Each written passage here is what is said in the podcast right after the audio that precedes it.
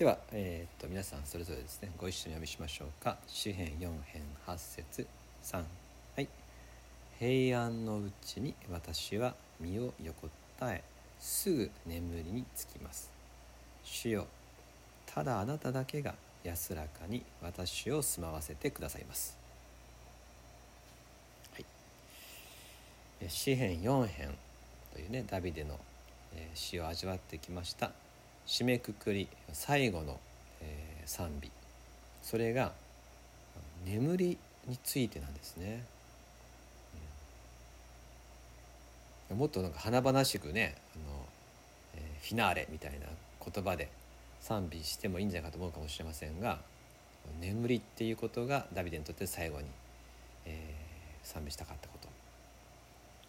つまりダビデにとっては眠りが神様の恵みを特に味わうことができる特に神様の恵みを感じることだったっていうことですね。ここから私たちもですね眠りっていうのは大事だなっていうのを、えー、これ覚えたいですね。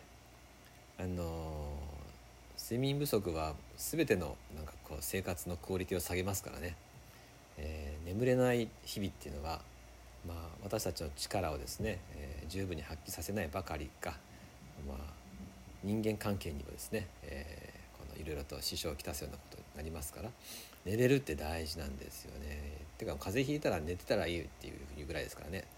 とにかく睡眠っていうのは私たちにとっては不可欠なものとして与えられているわけですけれどもからあの睡眠そのものはとても大事なんだっていう、こと僕もあの先輩の僕しか言われましたね寝れないぐらい仕事をするといい仕事できないよって自分で自分の首を絞めてるよっていうふうによく言われましたけどなかなかわからないですよねそういうのって言われても。という意味で、まあ、眠りは大事だっていうことはもちろんなんですがダビデが、えここでですね眠りっていうことに着目しているのは人間にとって睡眠が大事だっていうだけのことではなくって彼の人生では何度もとっても眠ってられないような恐怖の夜とか。不安な夜を幾度も彼は経験してきたわけです。そんな中でもすやすや寝れたっていうことですね。それがダビデにとってはもう本当に何て言いますかね。驚きと喜びなんですよ。寝れるんだと。こんな風に寝ちゃえるんだなと。パッチリ目が覚めるんだっていうこと。それが彼にとってはですね神様が共にいてくださるという何よりの証拠だったわけです。ね、詩篇3編でも彼はね眠りについて、えー、詩を書いてるんですよ。ちょっと振り返ってみましょうか。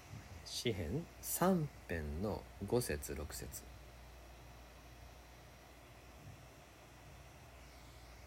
これも一緒に読みしましょうか。詩篇3編5節6節3私は身を横たえて眠りまた目を覚ます。主が私を支えてくださるから。6節。私は幾万の民をも恐れない。彼らが私を取り囲もうとも。何万人もの兵士に取り囲まれているような時に彼は寝たんだっていうんですね。そして、えー、主が支えてくださるからね、えー、パッチリ目が覚めたんだと。普通ならですよ。一睡もできない。そういう状況です。なのに寝れるんよなっていう。これぞあこの信仰者のね恵みよなっていうそういうことを彼は告白してるわけでしょ。でも4章8節に戻りますが身を横たえすぐ眠りにつきますなんですね。でこの「すぐ」って訳されてる言葉なんですがちょっとあの、えー、どう訳そうかなって迷うようなあの言葉が使われていてあの一緒にっていう言葉が使われてるんですよ。一緒に。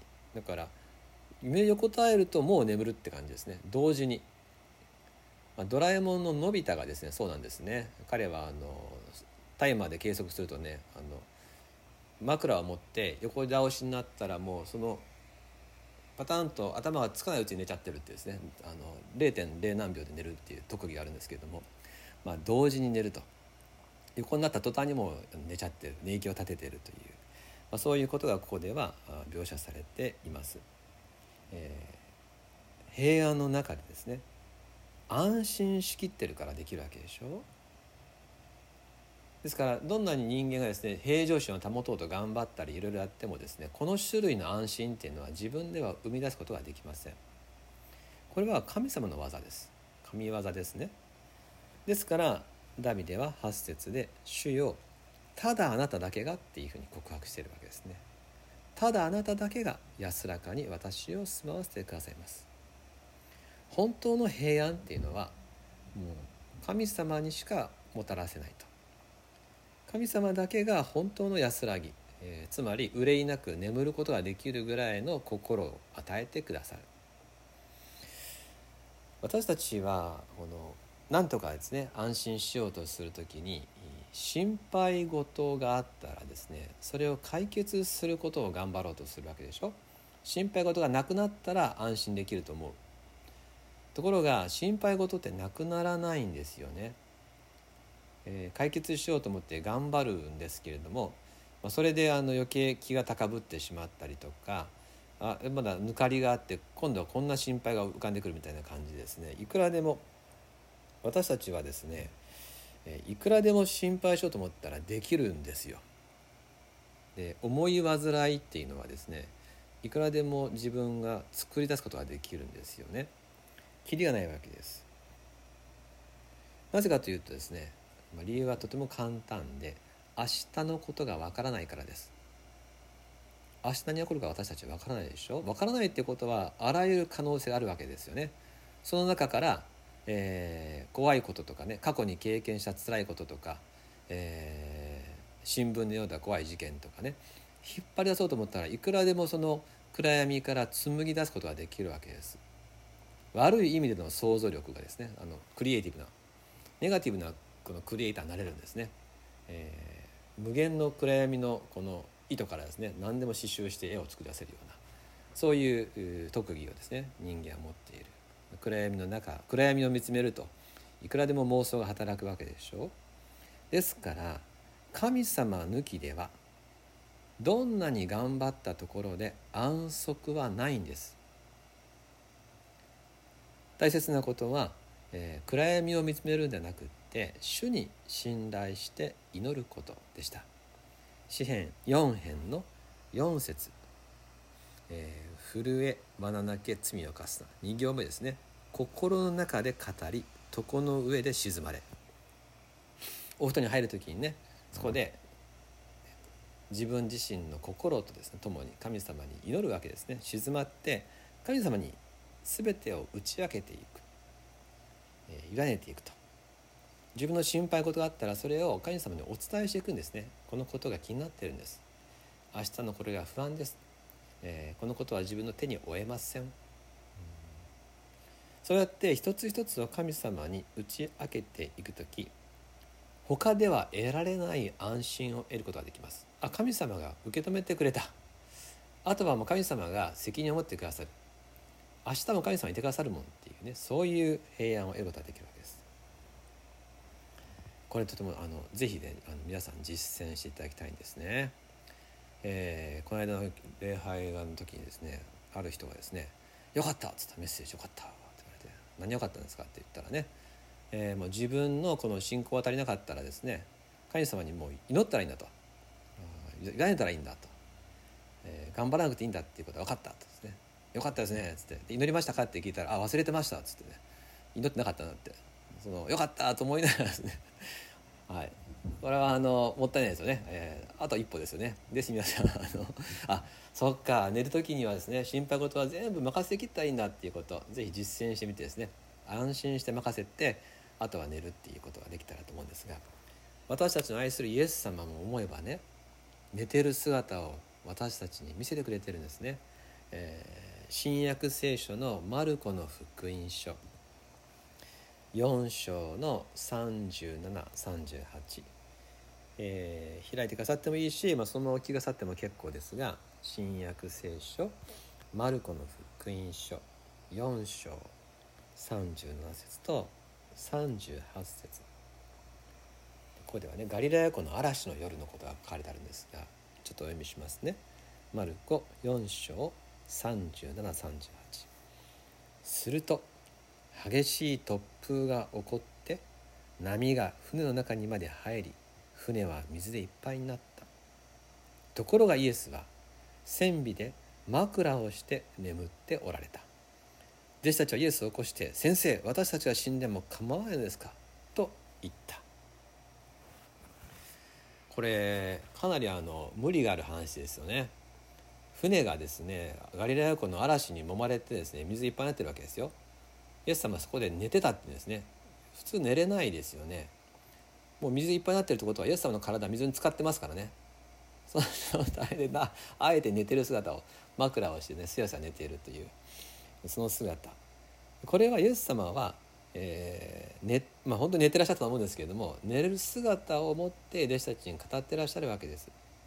主に身を任せれば嵐の船の中でも寝れるよって。水浸しになってもねもう沈む一歩手前でも寝れるよそれイエスもあえて教えてくださってます。私たちの心も波風が起きることがあるでしょう。もう心が嵐の時もありますよね。どう考えても明日になったら私の船は沈むみたいな。いやていうかもう沈みかけていると。横になってる場合じゃない。もう水がここまで来てるっていうそんな気持ちになることもあるでしょう。でも私のこの小さな小舟にイエス様も乗ってるっていうことですよ。イエス様が一緒にいてくださる。そのことを見つめることですね。イエス様が一緒に乗ってる船ならばどんなに小さい船でも穴だらけの船でも絶対に沈みません。頑丈な戦艦みたいな船じゃなくてもね、えー、私の小さな船。カヌーみたいな。丸太丸太をくり抜いたみたいなですね。原始的な船だとしても沈みません。必ず向こう岸につきます。イエス様は一緒だからです。イエス様はそういう時でも寝れるよと。寝よう寝ようっていうふうにねおっしゃってください。よろしいでしょうか。私たちに明日は分かりません。でも明日もイエス様がご一緒におられる。そういうことを私たちは知っています。だったら心にかかることは明け渡してイエス様と一緒にですね必ず明日に着くと向こう岸に着くっていうこと。そのことを覚えて安心をいただきましょう、えー、イエス・キリストは昨日も今日も常しえに変わることがありません。ヘブル13章8節。イエス様が一緒にいてくださいます。今日はダビデがいかなる時にも寝れるんだよなっていうことが大きな賛美だった。このことを私たちも味わわせていただきたい。そのためには夜寝る時に心にかかる心配事を明け渡してイエス様と一緒に明日もあるんだなってことを希望を持って休むということそのことをご一緒に味わいました。最後にもっぺん詩篇に戻ります。詩篇4編8節。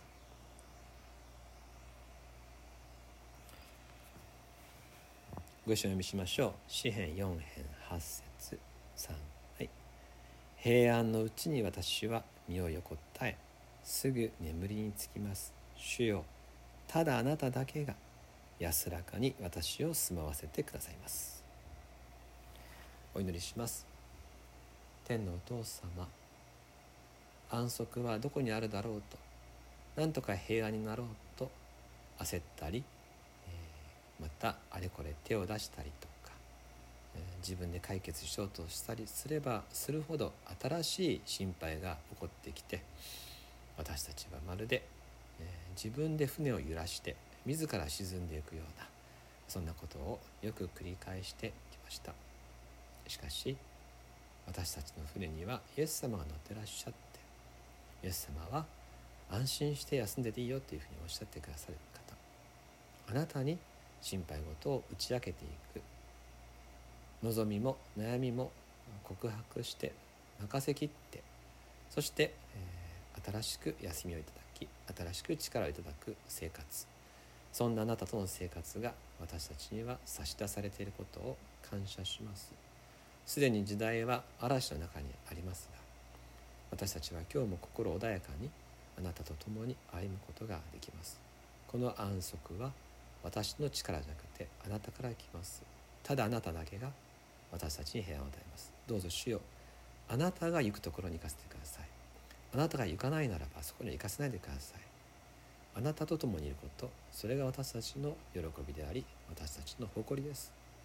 期待いたします。感謝を持って救い主イエス・キリストの名によってお祈りします。アーメン。